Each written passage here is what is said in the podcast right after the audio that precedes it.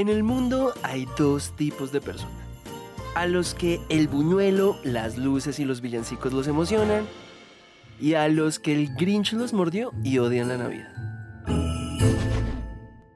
Y sí, llegó el mes que se viene sintiendo desde septiembre. Pero ¿saben qué más se siente en diciembre? Algunos lo llamarían nostalgia, tusa, depresión, pero en este episodio lo vamos a llamar despecho. Despecho por los que ya no están, despecho por el año que se acaba, despecho por las cosas que hicimos y dejamos de hacer. Entonces, quédese porque vamos a ver de qué se trata todo esto y cómo evitarlo. Porque siempre existe la canción de despecho navideña que es muy potente porque pega un montón. Llega diciembre y me, me pega la, como una melancolía muy loca, es como una cosa así de los astros, yo no sé.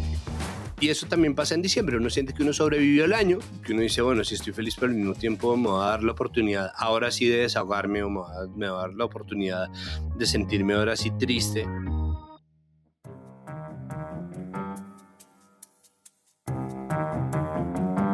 Hay una teoría muy popular que dice que todos podemos estar conectados a través de una serie de relaciones de solo 6 grados. Pero nosotros creemos que hay muchas excepciones a esta teoría, pues existen muchas cosas en el mundo que por más distantes que parezcan podrían estar conectadas a 2 grados.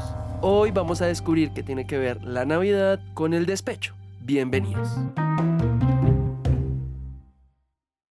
Lo primero que tienen que saber es que hasta la ciencia ha estudiado este fenómeno que pasa en Navidad. De ahí nace el término depresión blanca o blues navideño. Una manera muy coqueta de hablar de esa tristeza que viene con las épocas decembrinas. Pero a mí me gusta más el término depresiembre. Y para empezar a entender bien esto, ¿quién mejor que el creador de ese hermoso término? Santiago Rivas.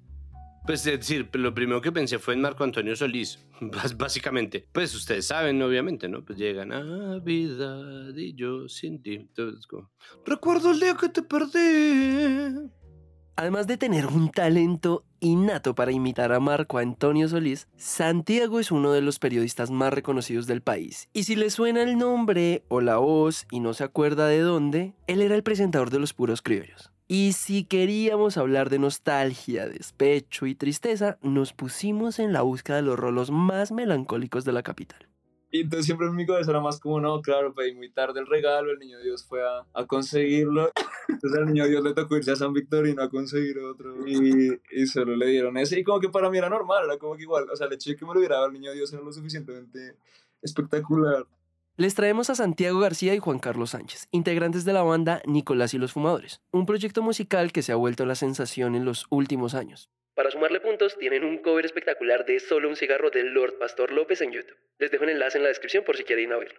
Yo no los culparía si no saben en qué género meter toda esa música que escuchamos en diciembre. Lo que conocemos como ese chucu chucu, con el que la tía lo saca a bailar a uno en medio de las novenas, o con el que uno se toma par tragos con ese tío que nunca vemos. Es como ese soundtrack predeterminado para todos los fines de año. Pero, ¿ustedes se han puesto a pararle bolas a la mayoría de letras de la música decembrina? O sea, nos enrumbamos con la música más triste de todo el mundo. Miren, les voy a leer unos versos de música de diciembre como si fueran poesía. De la magnánima obra de Pastor López, titulada Un cigarro. Solo un cigarro calma mi espera, cuando tú tardas en llegar. Solo un cigarro me acompaña porque me enseña a esperar. Esta, esta es mi favorita. De la obra titulada Mamá, ¿dónde están los juguetes? Mamá, hoy me siento muy triste. Mamá, ¿el niño no me quiere? La mamá responde, ¿será que tú hiciste algo malo y el niñito lo supo, por eso no los trajo? Oiga, esta señora sí es muy descarada, ¿cómo le va a echar la culpa al niño? Hablando de eso, se me ocurre que en la caja de comentarios me pongan la canción navideña más triste que conozcan. Y volviendo un poquito al tema, aunque parezca muy chistoso que el chucuchucu que nos enfiesta sea tan melancólico, la verdad, esto refleja muy bien el otro lado de la Navidad. Y, y yo sí, sí, sí veo como la música de diciembre hay gente a la que le, le puede pegar duro, porque sí, como que activa una cosa ahí en las entrañas que uno no sabe bien qué es. A mí no me pasa con la música de diciembre, pero me pasa con otra música. Que es difícil escucharla. Y si a eso se le suma de verdad posibilidades reales de dolor, o sea, de dolor como la ausencia de un familiar, la ausencia de alguien a quien uno, de quien uno estaba enamorado, esa ausencia pesa un montón. Y pues de nuevo, pues pregúntele usted a Julio Jaramillo, pregúntele a Darío Gómez, pregúntele a Marco Antonio Solís, pregúntele a Django, porque siempre existe la canción de despecho navideña que es muy potente porque pega un montón, ¿no me entiende? Como no, es que terminó con la novia, uy, en diciembre. E incluso si uno terminó en marzo y todavía sigue entusado y llega a diciembre, en diciembre la tusa pesa el doble. A veces no hace falta ni estar entusado para ponerse en ese mood melancólico en estas épocas dicembrinas. Mi abuelita, por ejemplo, cada vez que escucha 5 para las 12 se pone súper nostálgica y dice que simplemente es porque la canción le parece muy triste. Eso dice ella, pero según yo es porque da esa sensación de que el año está a punto de terminar, de que estamos cerrando un ciclo más y que hay muchas cosas que se quedan atrás. Justo como el hecho de que empieza con esta campana y todo, de alguna manera marca esa vaina decembrina que en el fondo es un poco fúnebre también, es como la muerte, es una muerte simbólica pues. Pero sí, o sea, diciembre es como el, el domingo del año, es como una versión macro de, uf, que no hice ni mierda esta semana, eso combinado con y ahora otra vez vuelve a empezar. Pero además la gente además en Colombia tiene la horrible costumbre de decirlo desde Semana Santa, ¿no? Semana Santa, ay, ya se acabó el año y no se hizo nada. Y es como, no me ayudes tanto, bacán, porque necesito que me... No, dame, dame una luz, porque muy difícil que en abril ya estemos en estas, pero pues obviamente sigue siendo un buen chiste. Piénsenlo bien, la Navidad nos la vendieron como la época más feliz y amorosa del mundo. El momento para estar en familia, para comer sabroso, ya saben, todo aquello que nos hace recordar que la vida es bella y que diciembre es amor. Pero es justo ahí donde radica el problema. Pille, yo creo que lo explica muchísimo mejor Santiago. Eh, ¿Cuándo cumpleaños su merced, Andrés? En marzo, Santi, ¿por qué? Listo, entonces su merced que es o Piscis o Aries, eh, decide que va a tener el mejor cumpleaños del mundo, ¿no? Como este, este marzo voy a tener el mejor mes de cumpleaños del mundo va a ser la cosa más absolutamente fantástica. Y en febrero, toco madera, ¿no? Su hámster mascota se muere porque le da un infarto por correr mucho en la rueda de hámster oyendo roxito duro. Usted está ahí en esa situación y esa expectativa que usted generó sobre marzo de inmediato hace que el punto negativo de la muerte de su hámster pese el doble de lo que pesaría si usted tuviera una mentalidad de voy a tomarme la vida tal como llegue, ¿no? Y puede ser Pacho el hámster, pero esta ausencia también puede ser de un familiar o la tusa de tu ex y hasta la del trabajo al que renunció porque ya no se lo aguantaba. Es más, yo creo que si diciembre pudiera hablar sobre la expectativa que le ponemos, diría algo así como, soltame, porfa, porque desde chiquitos le metemos un montón de expectativas. No me lo pueden negar. digamos, de, niño recuerdo mucho como ese tema de pedir regalos y que siempre llegaban con unas versiones considerablemente más baratas y raras de lo que yo había pedido. como que no sé, yo pedía un, perrito que daba vueltas, hacía unas cosas re locas y llegaba con un perro que no hacía nada, como todo raro. Por ejemplo, cuando tenía siete años me costó muchísimo recibir eh, las tortugas ninja chiviadas, pero en cuatro horas ya lo había superado. ¿Por qué? Pues porque ahí estaban, ¿no? Como los juguetes y uno puede jugar y aprender, pero al mismo tiempo eso requiere de un entorno emocional un poco más educado, un poco más receptivo a, a las frustraciones que pueden venir con la expectativa. Y esa frustración que sentimos de niños, de adultos se pone peor. Porque antes, pues, esas expectativas eran saber si el niño Dios sí nos iba a traer el listado interminable de regalos que dejamos en la carta. Pero de grandes, la cosa es distinta, ¿sí o no, Charlie? Como que la nada lo pone a uno con unas angustias ahí que perfectamente podrían no existir. La expectativa pues juega un papel fundamental y pues uno está rodeado de publicidad y si uno de verdad anda jodido, no tiene plata, está debiendo, eh, alguien alrededor o alguien cercano se murió o acaba de terminar con su pareja y ve todo vibrando de felicidad, pues eso solamente hace énfasis en la tristeza que uno puede estar sintiendo. ¿Tengo Luca para disfrutar esto o no la tengo? ¿Tengo gente cerca para disfrutarlo o no la tengo? Como que qué tengo y qué no tengo, pone, como que lo pone a uno en esa disposición de hacer un poquito esa, esa, esas cuentas de qué perdí y qué gané Y es que no por nada un estudio estadístico realizado por el diario británico Daily Mail, basado en los datos de Facebook, encontró que una de las fechas donde más rupturas amorosas hay es justo dos semanas antes de Navidad. O sea, todo mal.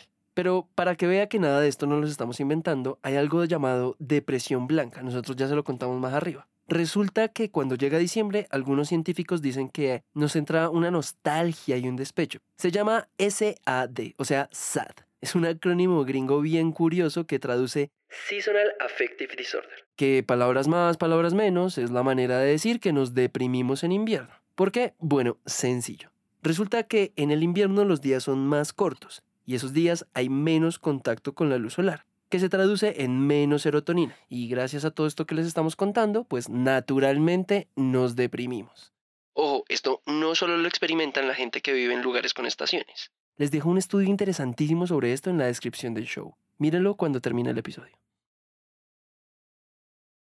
la he sentido yo y la he sentido en mi familia también, especialmente en la familia de mi mamá. Entonces siempre hay como un ambiente un poco pesado en las navidades. Sin embargo, hemos, hemos tratado de, de sobrepasar eso y como de hacer algo lindo todos los años y igual así haya tensiones, reunirnos y, y al menos compartir una comida que es, es un acto simbólico bonito. Sí, claro, yo le he sentido. Uy, claro, pues sobre todo cuando he tenido años muy duros, perdón el spanglish, pero sea como un aftertaste de la felicidad de haber llegado hasta el final o de haber finalmente conseguido las cosas con arduo trabajo y decir como que uno dice, bueno, si estoy feliz, pero al mismo tiempo me va a dar la oportunidad ahora sí de desahogarme o me va, me va a dar la oportunidad de sentirme ahora sí triste Lo más complicado de todo esto es que muchas veces el lado feliz, familiar y festivo de la Navidad termina opacando esta otra realidad. Además, seguramente ustedes conocen a alguien que esté pasando la Navidad solo este año, ya sea porque le terminaron o porque este año les dio muy duro, porque sencillamente no les gusta pasar estas fechas con su familia, o porque esa persona hace parte de los más de 500 mil colombianos que emigraron desde el año pasado y están actualmente en otro país en estas fechas. Por eso, antes de cerrar este episodio, nos gustaría abrir una iniciativa llamada Adopta a un pequeño despechado en Navidad.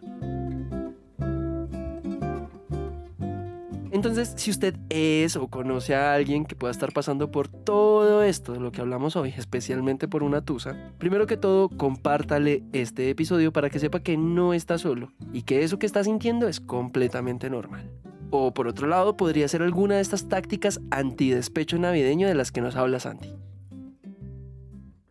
Eh, abrir la Navidad es una de las acciones posibles, es decir, eh, abrir la, la, línea de admisión de la familia y pasarlo a los amigos, eh, ver quién le está pasando mal en Navidad, quién se encuentra solo, despechado y, e invitarlo a la Navidad en la casa de uno puede ayudar mucho a una persona que se esté sintiendo sola. Lo segundo, pues es hacer salidas, salir de la casa, sacar a la gente de la casa, mire, vámonos a ver las luces, vámonos a caminar a este parque, vamos a hacer un picnic de buñuelos, vamos a lo que sea, es decir, vamos a, a dar una vuelta. Y la tercera, que es la más básica, es llamen a la gente a la que quieren. Como si ustedes perciben que alguien que le está pasando mal y están lejos de la ciudad, no se encuentran cerca o están eh, sin plata para comprarles un regalo, ustedes mismos están en una fiesta de invitados y no pueden llevarlo de colado.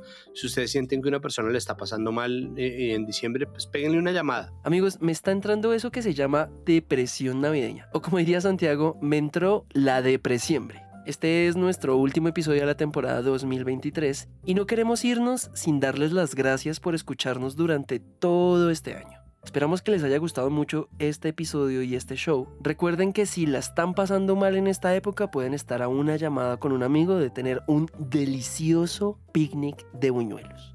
Les deseo una feliz Navidad y un próspero año nuevo. Nos vemos el próximo año con más temas que van a estar una chimba.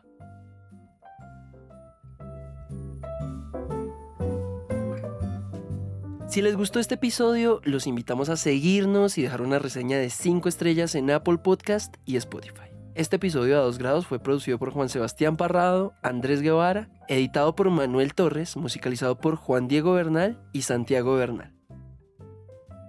El trabajo gráfico fue realizado por Juan Camilo Rueda y Vanessa Erazo. La curaduría del contenido fue hecha por el equipo de Content Marketing de Bancolombia. Recuerden que esta es una coproducción entre Bancolombia y Naranja Media. Yo soy Andrés Guevara y nos escuchamos el próximo año con una nueva temporada y nuevos episodios.